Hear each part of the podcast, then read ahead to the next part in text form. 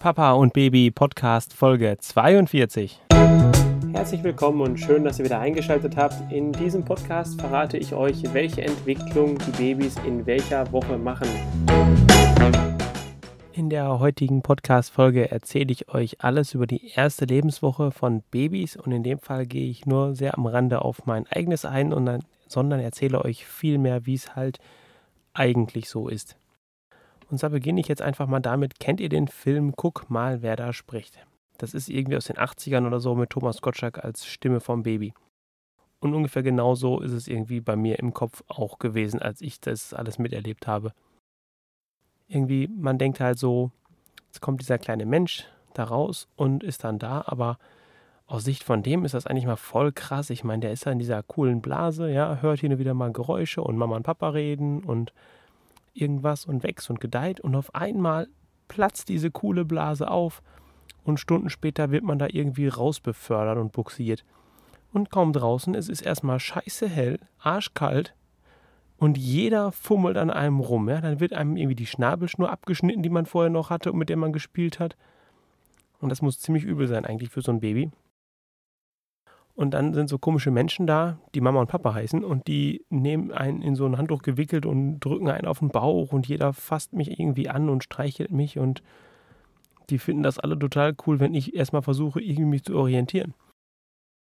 Ja, und so war das irgendwie auch. Und äh, Babys sehen absolut nicht aus, wie man sich so ein Baby vorstellt, wenn sie geboren werden.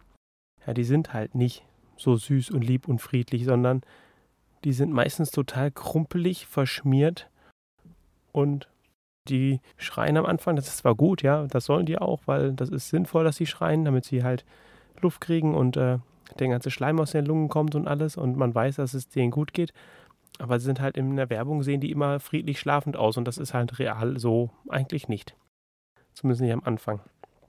Und die sind auch immer alle trocken und sauber und ja, sind sie wie gesagt auch nicht. Die sind alle schmierig und klebrig mit dem Rest von der Flüssigkeit und den Lanugo-Haaren, die noch da hängen und der Käseschmiere und alles hängt an dem Kind.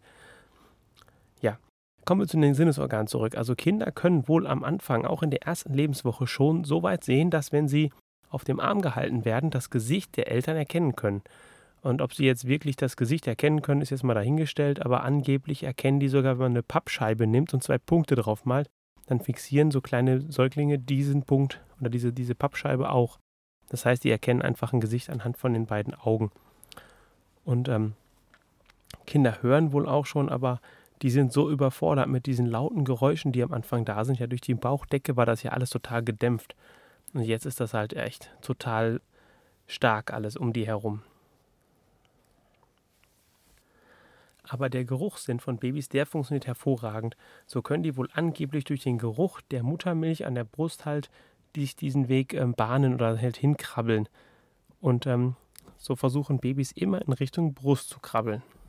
Ob das so ist, kann ich heute gar nicht mehr sagen, aber ich glaube, das könnte sein.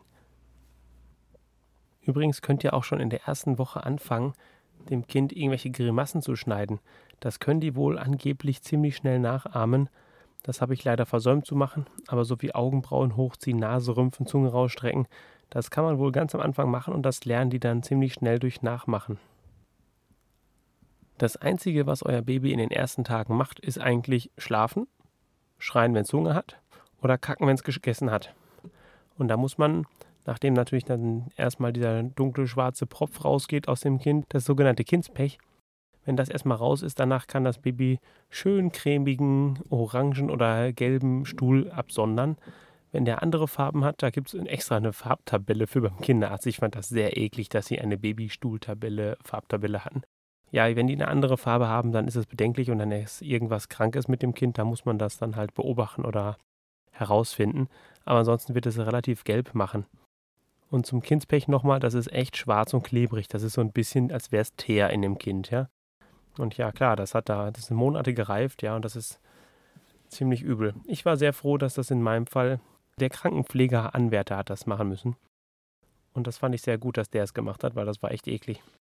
Kommen wir zurück. Und wenn diese Hauptbeschäftigungen der Kinder erledigt sind, sollten die Mütter versuchen, jedes Mal, wenn das Kind schläft, auch zu schlafen. Babys schlafen zwar circa 16 bis 20 Stunden in den ersten Tagen und Wochen, Allerdings nicht am Stück, sondern immer so, wie es denen gerade passt. Und meistens werden die irgendwann wach, weil sie Hunger haben, dann essen die was, dann kacken die in die Windel, manchmal auch andersrum, und danach schlafen die einfach wieder ein. Und da muss man versuchen, einfach mitzuschlafen, so schnell es geht und so gut es geht. Das heißt, das ganze Einkaufen, Gäste bewirten und so weiter, das solltet ihr einfach in der Zeit nicht machen. Oder halt ihr als Mann übernehmen und die Frauen halt schlafen lassen. Und zum Thema Gäste nochmal, ja. Wenn Gäste kommen, die wissen doch selber, wo die Kaffeemaschine steht. Die wissen bestimmt auch, wie die angeht. Und wenn nicht, könnt ihr denen das sagen. Fangt auf keinen Fall an, irgendwie Tische zu decken, Kuchen zu backen, herzurichten oder sonst irgendwas.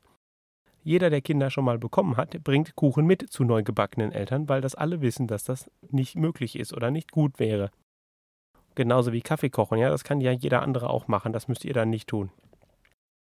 Und wenn ihr da Freunde habt, die vernünftig sind, dann werden die das verstehen, selber machen und oder auch schon wissen.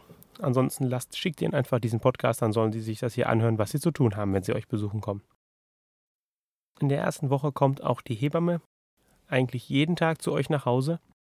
Außer ihr habt eine, die so überlastet ist oder irgendwie andere Gründe dafür sprechen.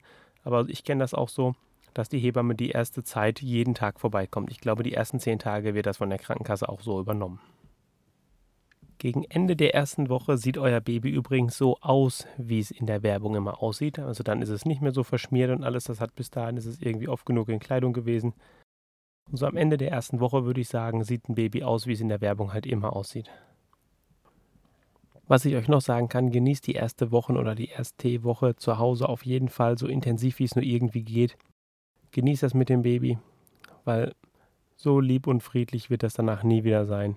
Alleine was das Wickeln angeht, die werden immer beweglicher, fallen vom Wickeltisch, wenn man die nicht festhält und so weiter.